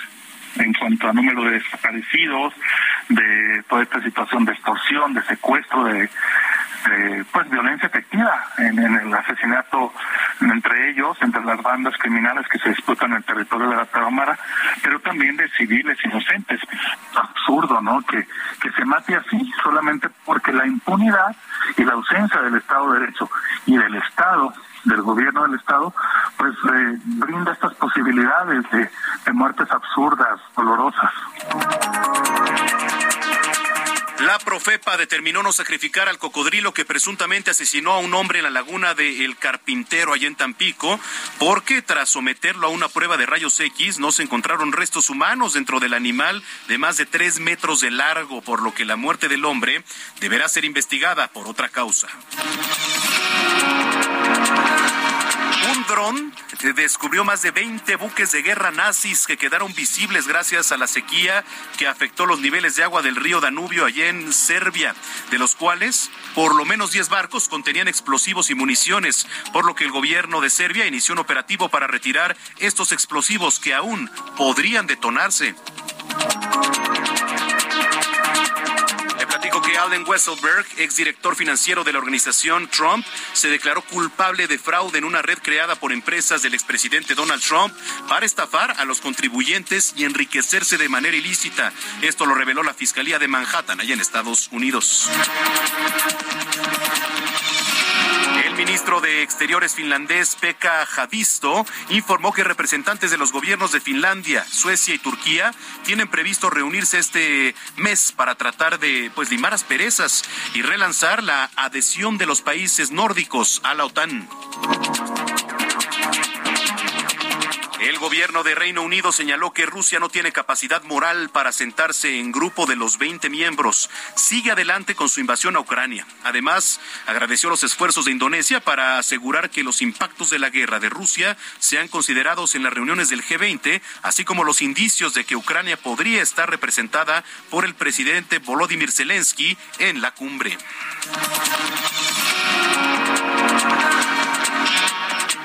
Obispo de Metagalpa, Rolando Álvarez, criticó, crítico del gobierno de Daniel Ortega, que permaneció retenido durante dos semanas, fue trasladado este viernes a eh, Managua perdón, y colocado bajo resguardo domiciliar. Esto lo informó la policía a través de un comunicado. Vamos un recorrido a las calles de la capital. Eh, está nuestro compañero Daniel Magaña. ¿Qué nos tienes, Daniel? Adelante. ¿Qué tal, Manuel? Muy buenas tardes. Efectivamente, fíjate que en este momento es trasladado Juan Manuel N., alias La Vaca, presunto líder de los mezcales, este pues cártel pues, que opera en Colima. Es trasladado a esa persona, eh, partió de la Fiscalía Secuestros, que pertenece a la Fiscalía General de Justicia de la Ciudad de México, en, dirección hacia el altiplano, en el Estado de México, pues tras su detención pues, que se diera el, día de ayer es trasladado en un fuerte dispositivo de elementos de la Secretaría de Seguridad Ciudadana, pues ellos y personal también de la Secretaría de la Defensa Nacional y Guardia Nacional. Hace aproximadamente una hora, una hora y diez, bueno, pues empezó este traslado, se espera que pues dure poco menos de dos horas, hay que recordar que es viernes, bueno, pues esto aumenta los tiempos de traslado, este fuerte dispositivo pues está integrado, ya te lo comentaba, principalmente por una unidad blindada, es en la que pues es trasladado este, este Juan, eh, eh, sí, Juan Bernabé, y también, bueno, pues otros dos vehículos de los llamados eh, blindados, en los cuales hacen el traslado con elementos policíacos, así que bueno, pues las personas que pues eh, nos preguntaban qué sucedía en la zona, pues desde la carretera, de la zona de la autopista eh, hacia Toluca, es esta situación, también es resguardado por un helicóptero del grupo Cóndores por aire, así que en este momento se lleva a cabo este traslado hacia esta zona del Estado de México. Hay que tomarlo en cuenta y por lo pronto ese reporte. Muy buenas tardes. Gracias, Daniel Magaña. Muy buena tarde. Continuamos pendientes. Son las 7 de la noche ya con nueve minutos en el tiempo del centro. Es tiempo de finanzas en la voz del maestro Héctor Vieira. Bolsa Mexicana de Valores cerró la sesión de este viernes con una caída del 0.55% al retroceder 266.54 puntos, con lo que el índice de precios y cotizaciones, su principal indicador, se ubicó en 48.463.26 unidades, con lo que cerró la tercera semana de agosto con un retroceso acumulado del 0.80%. En Estados Unidos, Wall Street cerró con pérdidas generalizadas, ya que el Dow Jones retrocedió 292.30 puntos para quedarse en 33.700 6.74 unidades. El Standard Poor's restó 55.26 puntos, con lo que se ubicó en 4.228.48 unidades y el Nasdaq cedió 260.13 puntos, que lo colocó en 12.705.22 unidades. En el mercado cambiario el peso mexicano se apreció 0.40% frente al dólar estadounidense, al cotizarse en 19 pesos con 86 centavos a la compra y en 20 pesos con 21 centavos a la venta en ventanilla. El euro cerró en 20 pesos con 5 centavos a la compra y 20 pesos con 25 centavos a la venta y el Bitcoin tuvo una caída en su valor del 8.31% para cerrar en 21.213.40 dólares por unidad, equivalente a 428.087 pesos mexicanos con 47 centavos. La titular de la Secretaría de Economía, Tatiana Cloutier, anunció que el próximo 23 de agosto se llevará a cabo la primera reunión con Estados Unidos y Canadá para abordar la postura en materia energética de México en el marco del Tratado Comercial TEMEC. El Instituto Mexicano de Contadores Públicos advirtió que a pesar de que el Servicio de Administración Tributaria atendió en el primer semestre del año a 20.869.627 contribuyentes, las citas presenciales aún son insuficientes para que todos puedan resolver sus asuntos y cumplir con sus obligaciones fiscales. El director de la Comisión Federal de Electricidad, Manuel Bartlett, anunció que la paraestatal se encuentra preparando una demanda por daños y prejuicios en contra de 110 sociedades de autoabasto eléctrico, al señalar que son ilegales y generan afectaciones por 10 mil millones de pesos anuales. Informó para las noticias de la tarde Héctor Vieira. Muchas gracias, gracias a mi compañero Héctor Vieira por las finanzas. La Fiscalía General de Justicia aquí en la capital detalló el esquema de operación de esta red de corrupción del registro civil. Hágame usted el favor. Vamos con nuestro compañero Carlos Navarro que nos tiene los detalles. ¿Cómo estás, Carlos? Adelante. Buenas tardes, Manuel. Te saludo con gusto a ti, a la Victoria, y te comento que la Fiscalía General de Justicia relevó, reveló el esquema de operación de la red de corrupción que operaba al interior del registro civil de la Ciudad de México. Hoy, en un mensaje a medios, el vocero de la Fiscalía, Ulises Lara, informó los resultados obtenidos en contra de la posible comisión de los delitos de falsificación o alteración y uso indebido de documentos, así como asociación delictuosa, todos estos cometidos por servidores públicos de registro civil y supuestos gestores llamados coyotes. Escuchemos.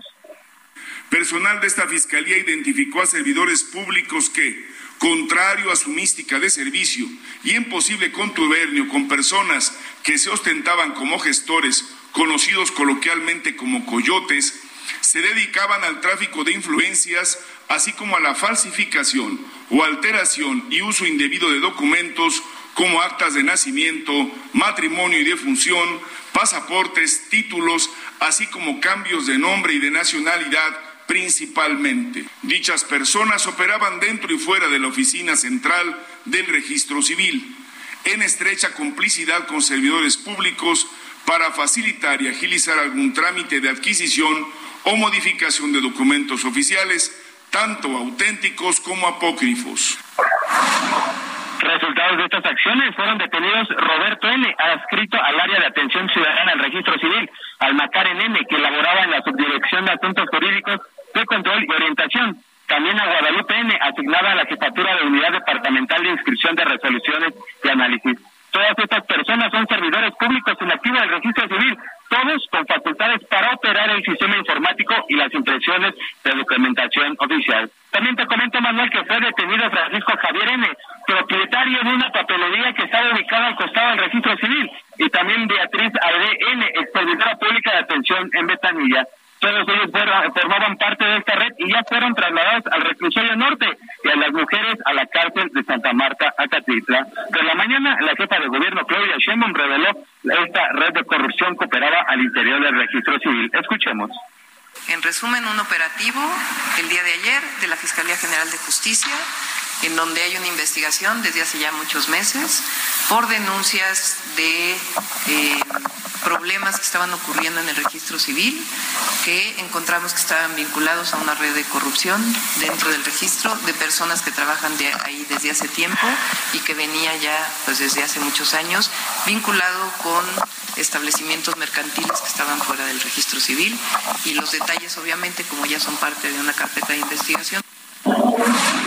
Así es que fuerte golpe a los coyotes que operaban ahí en Arcos de Belén, Manuel.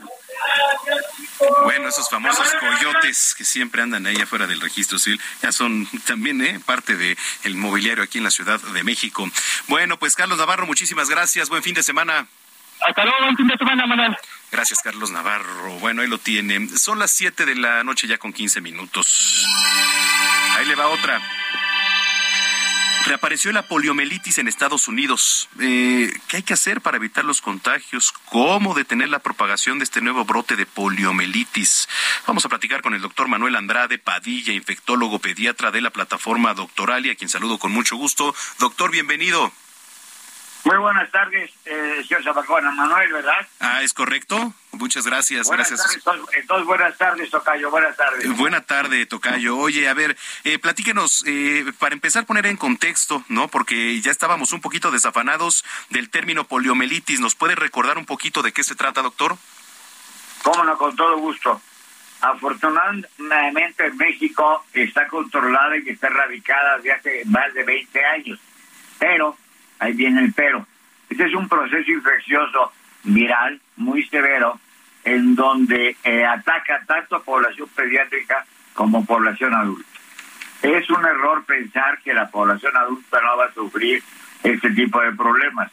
Lógicamente, la población pediátrica de menores de 5 años de edad son los más expuestos a desarrollar, primero contagiarse de este virus en sus tres variantes y desarrollar el proceso infeccioso. Si lo llegan a desarrollar, afortunadamente, solamente el 5% puede llegar a tener manifestaciones de secuelas de este proceso infeccioso viral, que ataca al sistema nervioso. Hay varios tipos de poliomielitis, pero la poliomielitis es un proceso infeccioso severo que se va a manifestar por eh, flacidez generalizada, disminución o ausencia de eh, tono en las extremidades. Lo que sí va a persistir es que la sensibilidad está todo el tiempo presente. En el adulto es similar, pero no tiene tantos procesos de manifestaciones. Afortunadamente con la vacuna que se aplica por eh, norma y por ley a nivel universal, ya que es un derecho de la población pediátrica la vacunación, se debe aplicar la vacunación a los 2, 4 y 6 meses de edad y después se debe vacunar o revacunar al año 8 meses de edad. Del año 8 meses a los 2 años de edad se debe revacunar la vacuna contra la poliomielitis. Este proceso infeccioso puede tener manifestaciones tan severas que hay alteraciones para poder respirar. Lógicamente ya mencioné, para poder caminar hay pérdida de la función motora. Hay una variante de poliomielitis que eh, puede ser tan agresiva que facilita que haya dificultad respiratoria y por lo tanto el niño el menor o el adulto tiene dificultad para respirar. Antes, no digo antiguamente, porque antiguamente viene antiguos de más de 100 años, antes había aparatos especiales pulmotores para efectuar la función pulmonar asistida y eso nos ayudaba a que los niños tuvieran esa facilidad para poder respirar. Pero en la actualidad la vacuna nos va a ayudar a disminuir de manera muy importante las manifestaciones de ese tipo de problemas. En el mundo sigue habiendo poliomielitis, por desgracia, en Zimbabue, en eh, Singapur, en, eh, vamos, en lo general en África. Afortunadamente en las Américas, en, en México, ya está controlado, y que recordar que México es parte de América del Norte, está controlado y está erradicado. Pero eso no quiere decir que debemos estar tranquilos de que no puede llegar a haber nuevos casos de poliomielitis.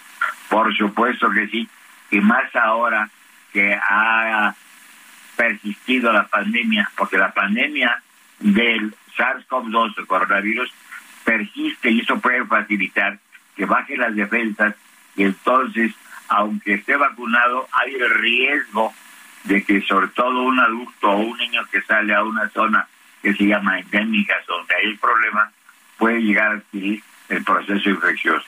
Correcto. Y ahí la importancia que se revacune. ¿Qué, qué hacer, ¿Qué hacer para prevenir, para evitar los contagios, doctor?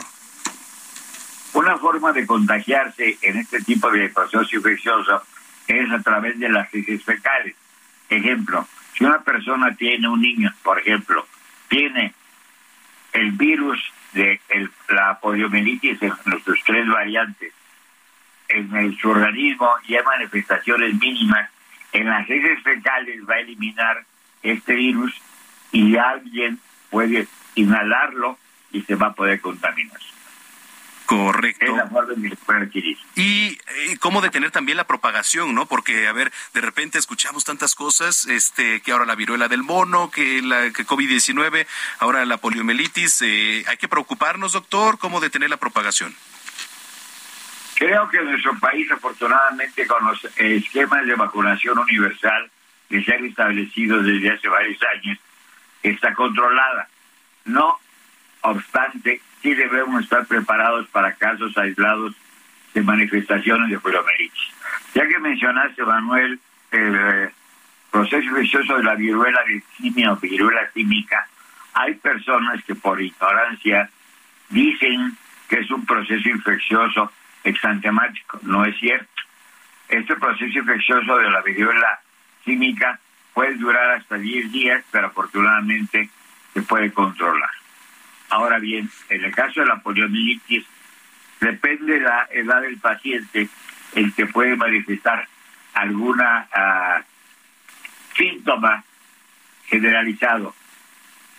Hago énfasis en que el 95% de las personas, niños o adultos que adquieren el virus van a pasar manifestaciones mínimas como si fuera un cuadro gripal. El 5% restante sí pueden llegar a tener manifestaciones francas de la polio, poliomielitis, que se va a dar síntomas eh, como parálisis flácidas, con uno va a poder caminar, pero la sensibilidad se va a respetar. ¿Qué más, Tocayo? Con eso, Tocayo, muchísimas gracias. Eh, ¿Tiene alguna red social, alguna página donde lo podamos consultar? Porque las personas que nos vienen escuchando quizás se quedan con alguna duda. Este, ¿Dónde lo pueden contactar, doctor? Ah, claro que sí, a sus órdenes. Hago el comentario que soy pediatra, médico quirúrgico y soy infectólogo de niños adultos. Como ya digo, con papelito. Y para poderme contactar está Doctoralia, que es una excelente plataforma de eh, divulgación y de eh, distribución de información real, veraz, en donde las personas accesan a esta página por internet y nada más poniendo el nombre y la especialidad se puede acceder a los datos. Se llama Doctoralia. Perfecto. ¿Me permite dar la eh, completa la dirección? Por favor, doctor. www.doctoralia.com.mx solamente deben colocar el nombre del a quien quieren contactar y en un momento están la información. Doctor, pues le agradezco mucho, muy completo, como siempre, y estamos en comunicación, si lo permite. Como no tocar los órdenes y al auditorio, a la audiencia, estemos preparados porque esta pandemia, insisto, no ha terminado y el riesgo, que afortunadamente está controlado de una poliomielitis, está presente. Muchas gracias. Saludos, doctor. Hasta luego. Hasta luego es el doctor Manuel Andrade Padilla, infectólogo pediatra de la plataforma Doctoralia, 7 de la noche, 24 minutos.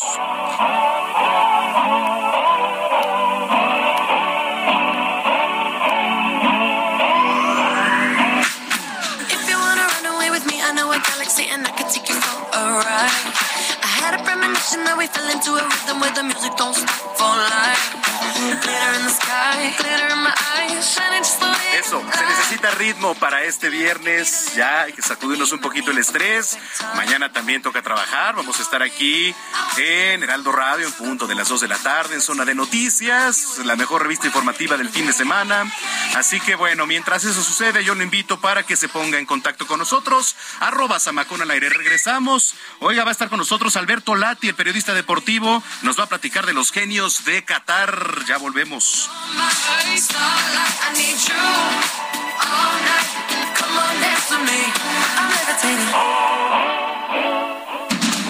Escucha las noticias de la tarde con Jesús Martín Mendoza. Regresamos.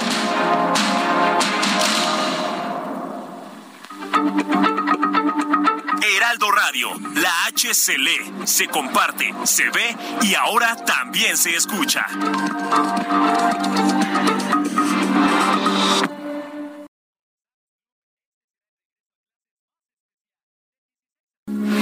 Heraldo Radio, con la H que sí suena y ahora también se escucha.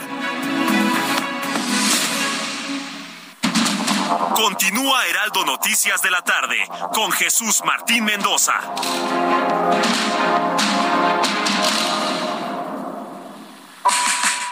Sé parte de la fiesta del mueble y la decoración en Expo Mueble Internacional, la feria líder en América Latina. Recorre sus 60.000 metros cuadrados y encuentra la más alta calidad, variedad, diseño inmobiliario para hogar, jardín, hotel, restaurantes, para todos. La cita es del 17 al 20 de agosto en Expo Guadalajara. Regístrate sin costo en www.expomuebleinternacional.com.mx. Guadalajara, moda en mueble. El amor inspira nuestras acciones por México. Reforestando la tierra reciclando, cuidando el agua, impulsando a las mujeres y generando bienestar en las comunidades. Juntos somos Coca-Cola y contigo el amor multiplica. It's a mess out there. They can leave, but we don't care, we'll stay. I'm good right here. I've been waiting for you all year. Come play. Make a mess right here. Do whatever, I like it weird, okay. Let him disappear. Say whatever you want to hear, just say.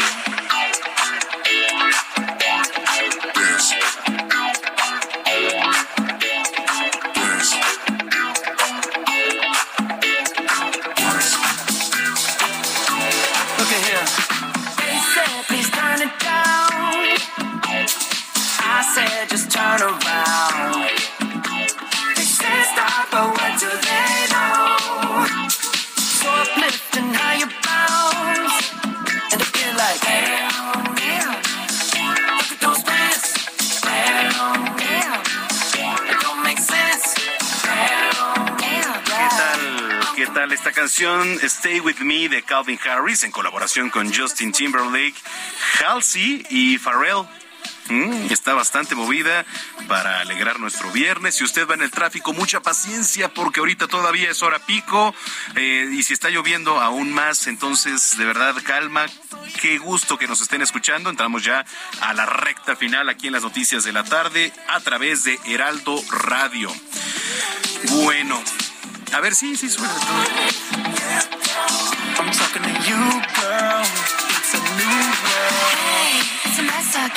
Can leave, but we don't care, we'll stay. I'm good right here. I've been waiting for you all year. Come play. Make a mess right here. Do whatever I like it weird, okay. ¿Qué tal, eh? ¿Qué tal? Ya son las 7 de la noche con 33 minutos. Muchas gracias a todos los que se han comunicado aquí con nosotros. Patricia Peinado dice Samacón, escuchando las noticias en Heraldo Radio. Saludos, buen fin de semana. Buen fin de semana para ti también, Patricia, y para todos también los que se comunican y los que nos vienen escuchando.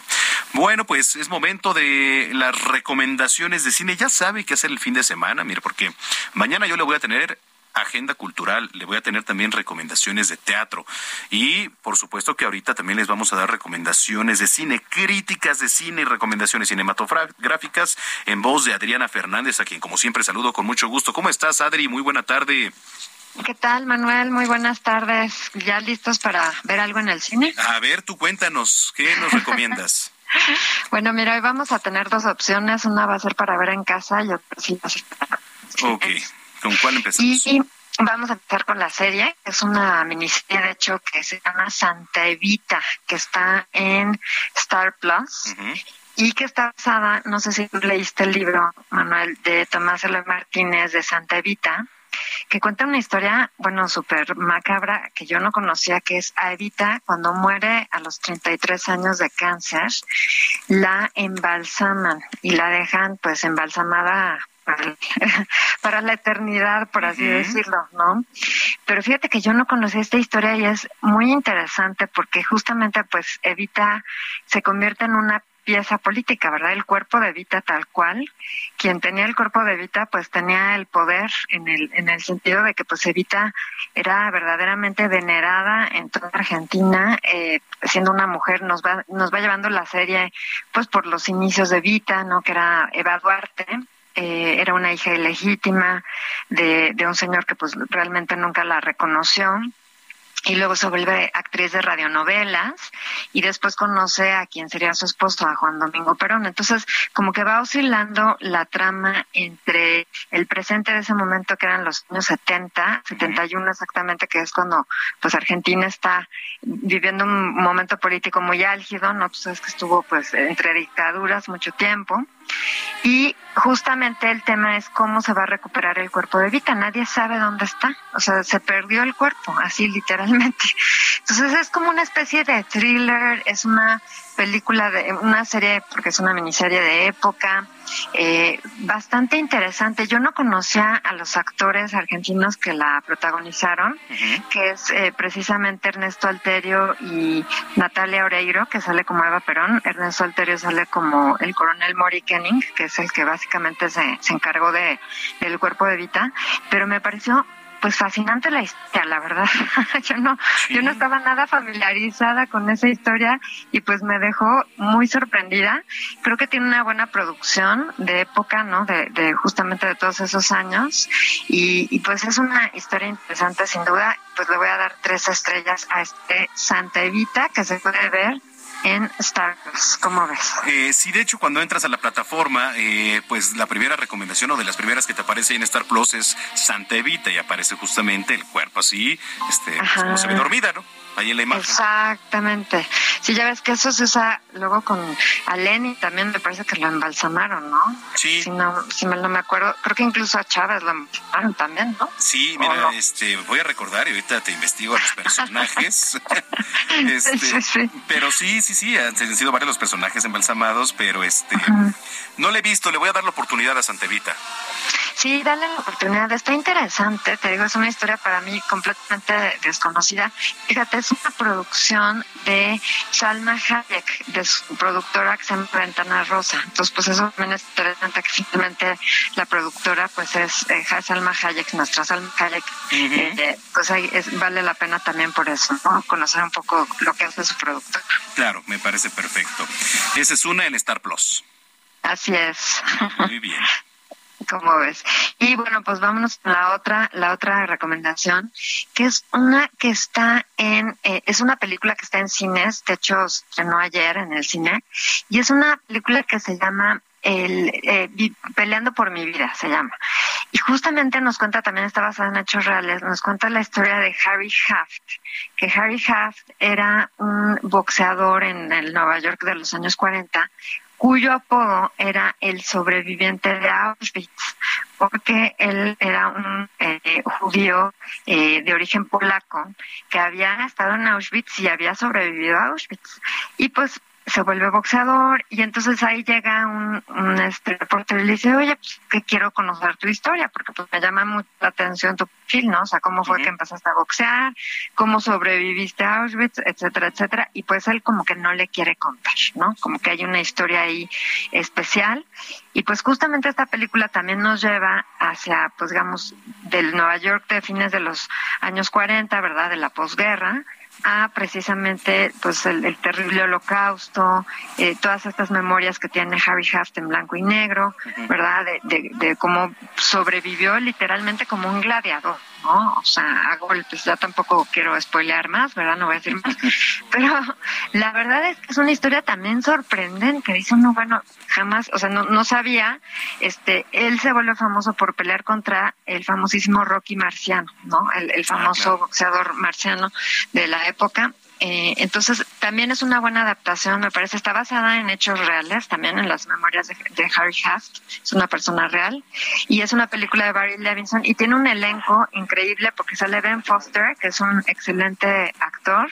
Y sale por ahí también Danny DeVito y sale John Leguizamo, Peter Sarsgaard, Biggie Grips. O sea que, pues tiene un elenco de lujo, Manuel, y pues también vale la pena. Y esta le va a dar igualmente tres estrellas y se puede ver en cines. Esta es una película para ver en este ya la podemos encontrar, o sea, saliendo de aquí nos podemos lanzar al cine.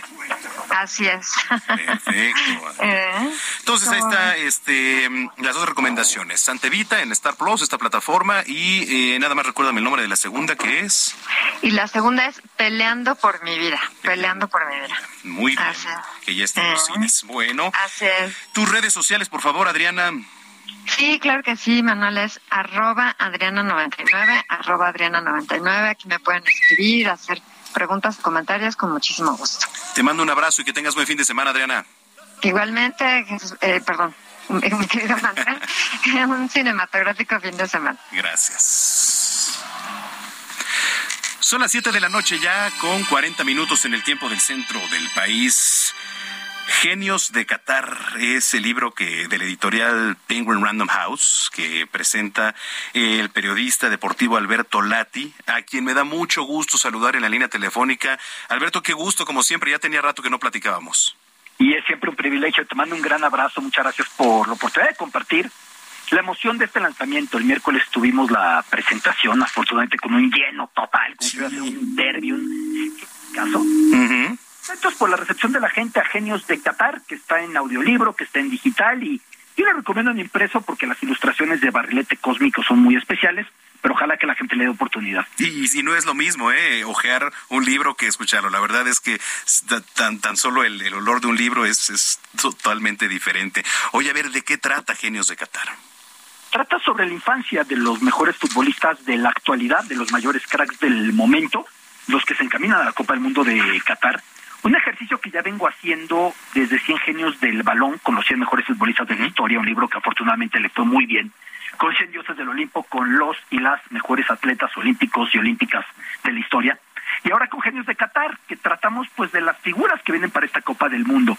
Sobre todo lo que a mí me intriga es cómo comenzaron, Manuel, cómo empezaron, cómo fue la infancia, ya sabemos cómo fue el triunfo, ya sabemos que se hartan de meter goles, ya sabemos que se cansan de levantar trofeos, creo que de eso no se cansan, pero sobre todo lo que a mí me intriga compartir por el ejemplo de perseverancia, por la inspiración que supone, son esos inicios, esas infancias.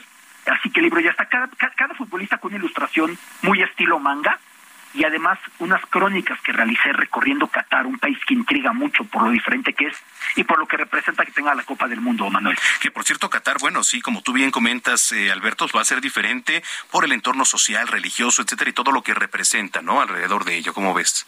Exactamente, y hay muchos mitos, y hay muchas realidades, hay muchos temores, hay muchos desafíos. Entonces, aquí platico un tanto lo que está yendo Qatar, porque también para Qatar es una coyuntura muy especial la actual, y intento llegar al corazón de lo que viene con esta Copa del Mundo, ¿no? Pero al mismo tiempo con lo que a mí más me apasiona el deporte, que es esos ejemplos de perseverancia, esos ejemplos de tenacidad, esos ejemplos de levantarse contra todo, que sepan lo que es un futbolista hoy por hoy de los mejores que nació en un campo de refugiados, un campamento de refugiados, su familia tuvo que huir de la guerra en Liberia, el caso de Alfonso Davis, que sepan de un Pedri que cuando iba a probarse en el Real Madrid hubo nevada y no se pudo mostrar, pensó que todo terminaba y luego triunfó en el Barcelona de inmediato. Que sientan lo que es un Robert Lewandowski, cuyo padre le puso Robert para que fuera futbolista, decía, yo te tengo que poner un nombre que en todo el mundo se entienda porque va a ser una estrella. No le puso Boxy o algún nombre más polaco. Y terminó siéndolo, pero su padre no alcanzó a verlo debutar porque murió por un cáncer muy brutal, muy, muy atroz eh, que sepan lo que fue para Sadio Mané crecer en un pueblito en la frontera entre Senegal y Guinea-Bissau, en el oeste de África. Su padre, un eh, guía espiritual musulmán, un imán, que le prohibía jugar fútbol. Eh, pienso en Golo Canté recogiendo botellas de plástico afuera del Estadio San Denis en el Mundial 98. Pienso en Paco Memo Ochoa cuando tuvo que mudarse a la Ciudad de México de Guadalajara y solo gracias a que brillaba jugando fútbol evitó que lo molestaran, que lo bullearan por su acento tapatío son ese tipo de historias, querido Manuel, las que comparto. Y que no sabemos, ¿no? ¿Qué hay detrás de todo esto? Y que está interesantísimo saber. Eh, ¿Marcará diferencia, Alberto, este mundial a diferencia de otros por todo lo que representa? A ver, es una diferencia ya que se realice en noviembre y diciembre por un motivo. Normalmente a junio llegan fundidos los jugadores tras temporadas de 60 partidos. Aquí no tienden a llegar tan cansados. Es diferente también por la concentración que tienen. Solamente podrán integrarse a su selección una semana antes del Mundial, nueve días, diez días acaso. Y eso cambia lo que significa para junio cuando son tres semanas antes de trabajo. Eh, ya después de eso, en la cancha creo que son 11 contra 11 y es la pasión de siempre, aunque nos costará entender un mundial casi prenavideño, ¿no? Híjole, qué interesante. ¿Cuánto, cuánto tiempo has estado allá ahorita en, en Qatar, Alberto? He estado yendo y viniendo la última estancia de un par de semanas, eh, estaremos yendo otra vez para ir realizando documentales, grabaciones e ir tratando de compartir con mi audiencia eh, todo lo que pasa en este sitio, el primer país musulmán y árabe que recibe la Copa del Mundo. ¿Cómo, cómo es el sentir de la gente eh, previo a meses de recibir ya el Mundial? hay, hay, algo muy curioso, Manuel. Solamente el 12% de los habitantes de Qatar son cataríes. Es un lugar sumamente cosmopolita, pero todos están muy metidos, todos están muy metidos con el Mundial, esperando la Copa del Mundo con mucho entusiasmo, algunos muy molestos por las críticas de Occidente que ha recibido el Emirato en torno a la inauguración, en torno a la, eh, la organización, en torno a todo, otros más esperanzados en poder mostrar lo que es su cultura, otros que dicen yo no quiero que me traigan ese relajo, porque evidentemente un mundial sí lleva bastante caos. Imagínate, un país de algo más de dos millones de habitantes que tiende a recibir durante ese mes un millón. O sea, la, eh, un 50% de su población estará llegando en calidad de visitantes por la Copa del Mundo. Imagínate. Y de aquí los van a ir a vigilar la Guardia Nacional, a los mexicanos, eso, bueno, por lo menos es lo que, lo que han dicho, pero bueno, Alberto, oye, a ver, genios, eh, genios de Qatar, ¿en dónde lo podemos encontrar? En las principales librerías, sea pidiéndolo, sea visitándolas, Gandhi, en Sanborns, en Sótano, en Péndulo, en Porrúa, en Gonville, pedirlo por Amazon, si están fuera de México, en Book Depository lo pueden pedir, pero lo mismo en digital o en audiolibro, como prefieran, para que se inspiren. A los niños les gusta mucho, a los adolescentes, por las ilustraciones, claro. pero sobre todo por los ejemplos de superación y de perseverancia, estimado Manuel. Y que inspiran a muchos, ¿no? Se vuelve aspiracional e inspiracional también, de alguna manera. Estaba viendo del fútbol, el libro está ilustrado por Barrilete Cósmico. Sí, Barrilete Cósmico, que son unos cracks. Ya me ilustraron ellos 100 dioses del Olimpo, que afortunadamente fue un exitazo editorial. Y ahora repetimos eh, con ellos, así que ojalá que den oportunidad y que a través de esto también se acerquen a las letras, ¿no? Creo que la forma de leer es entrando por lo que nos apasiona, y si el fútbol es el camino, pues bienvenidos que sea por el balón, a leer y a disfrutar lo que es ir pasando páginas entre los dedos. Totalmente. Bueno, pues cuenta con mi lectura, estimado Alberto, me dio mucho gusto saludarte. ¿Y dónde te seguimos en redes sociales? En Alberto Lati en Twitter, en Latitud Lati en Instagram y en Facebook también como Alberto Lati, me encuentran ahí, siempre estoy a sus órdenes, Manuel. Te mando un abrazo, qué gusto saludarte. No, gracias a ti. Buen fin de semana. Buen fin de semana, Alberto Lati, periodista deportivo, en este lanzamiento de su libro Genios de Qatar.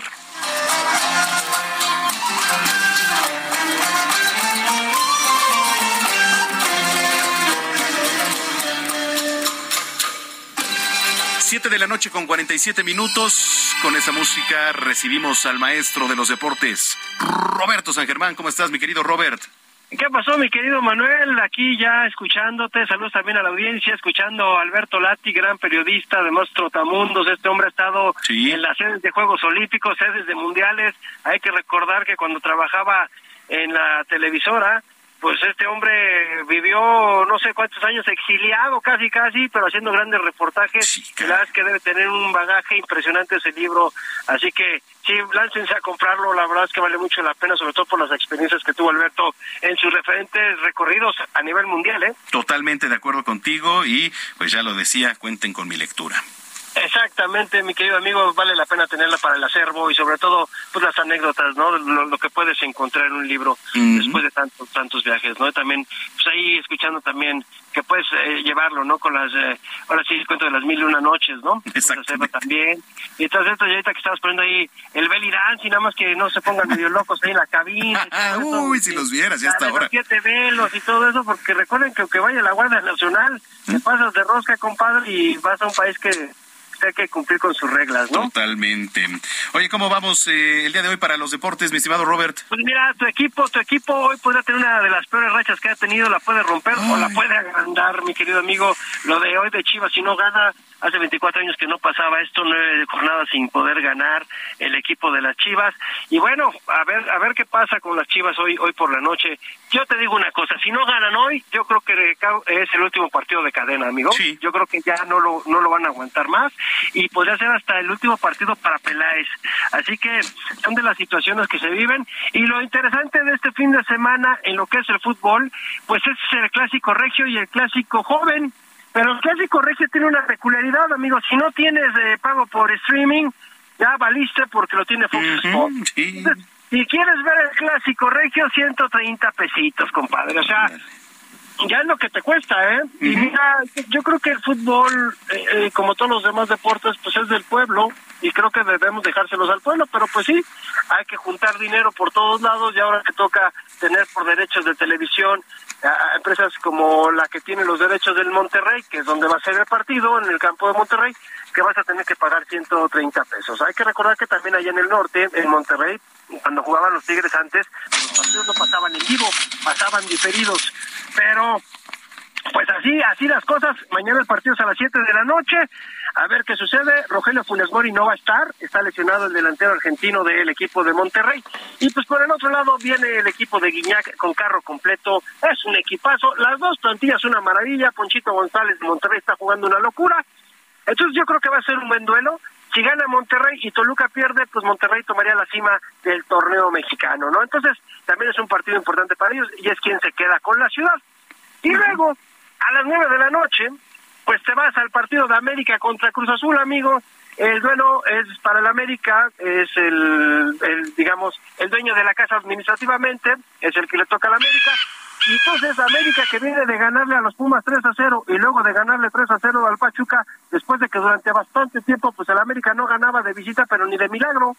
Así que empezó a ganar el Tano Ortiz, ya hasta nuestro buen Alex Almita, al que le mandamos un abrazo, decía que ya viene la Tanoeta, le pedí de favor que no volviera con esos términos bananeros, sí, que nada más la gente se pone esas payasadas. Pero bueno, América necesita ese triunfo para seguir y Cruz Azul está bastante mal, amigo. Hay que decir las cosas como son. Cruz, Azul es la peor defensa del torneo y te vas a enfrentar a una América que lleva seis goles en los últimos duelos, así que pues podríamos decir que de pronóstico reservado, aunque ya conocemos de repente nuestro fútbol, uno pensaría que no, es que estos se van a rifar, ¿no? De repente ves unos partidos que dices, ay, nanita, y nosotros pensando que iba a ser un buen duelo, ¿no? Entonces, se vienen estos partidos eh, para el fin de semana, que es como lo más atractivo. Y ya el domingo en la noche, creo que otro duelo que suena interesante es el, partido entre Pachuca y León, amigo, que son de la misma familia. Duelo de hermanos. Este duelo también pinta pinta interesante para ver también al equipo de León, que fíjate, nada más le ganó al América y de ahí no ha podido ganar otra vez, ¿eh? Eh, y, y viene de perder su hermano mayor con el equipo del América Pachuca. Entonces, eh, también son de estos duelos interesantes. Esto en los varones. Y en las damas, mañana México se juega pues el pase después de lo que sucedió en la sub la sub 20 que le ganó a Alemania. Mañana les toca enfrentarse a España que terminó en primer lugar del grupo A con ocho puntos pero por la diferencia de goles con Brasil pues pasaron en primer lugar en las ibéricas.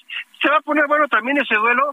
Eh, eh, mira, no quiero ser eh, ave de mal agüero, lo veo complicado para las nuestras porque, pues la verdad es un duelo que va a ser difícil poderle ganar a las ibéricas. Tienen mejor fútbol, es una mejor selección. Eh, obviamente la esperanza muere al último y que creo que pues hay que esperar a ver cómo le va, cómo le va a las nuestras. Este partido mañana es a las 5 de la tarde. ¿no? Entonces, también estar muy al pendiente de esta selección que después de que la tuvo Maribel Domínguez y todo el relajo que se armó, pues Ana Galindo está haciendo pues ahí las cosas con, con este equipo, sacándolo adelante, pero sí, sí, México se juega mañana un, un partido fuerte, ¿eh? mañana contra las españolas, y a ver qué sucede si es que México sigue avanzando, recordando que la sorpresa ya la dio Japón, aunque no es sorpresa, ¿eh? también es un buen equipo derrotando a, Estados Unidos y dejándolo fuera de este mundial, recordando que Estados Unidos es la potencia en fútbol femenil, ¿eh? Sí, totalmente. Bueno, pues ahí está mi estimado Robert. Y antes de irnos, pues hoy ya también arrancan las series de zona. En la zona sur, eh, los acereros de Monclova visitan a los toros de Tijuana, mientras que los tecolotes de los dos Laredos reciben a este a los sultanes de Monterrey. Entonces, bueno, pues eh, va a estar muy bueno. Van a estar mañana. Los Diablos Rojos del México reciben a los Pericos de Puebla y los Tigres visitan a la Fiera, los Leones de Yucatán. ¿Dónde te seguimos, Robert? Me puedes encontrar en Twitter, amigo, como arroba R San Germán, y podemos platicar. Y ya que tú le sabes mucho al Bay, ¿quiénes pasan, amigo? ¿Quién es la final? La final de zona acá, híjole, pues eh, yo espero y seguramente deseamos la guerra civil Tigres Diablos y del norte, eh, yo creo que pasa Tijuana ¿no? y pasa Tecos, ese es mi pronóstico.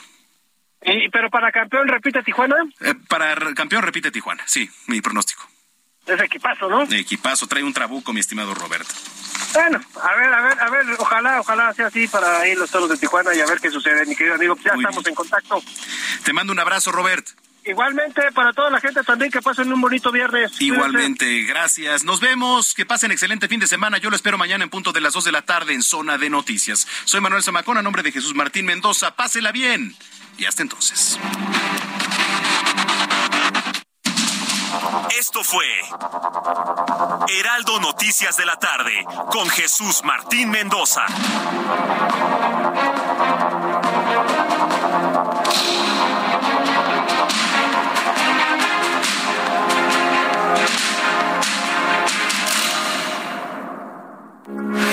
Heraldo Radio, con la H que sí suena y ahora también se escucha.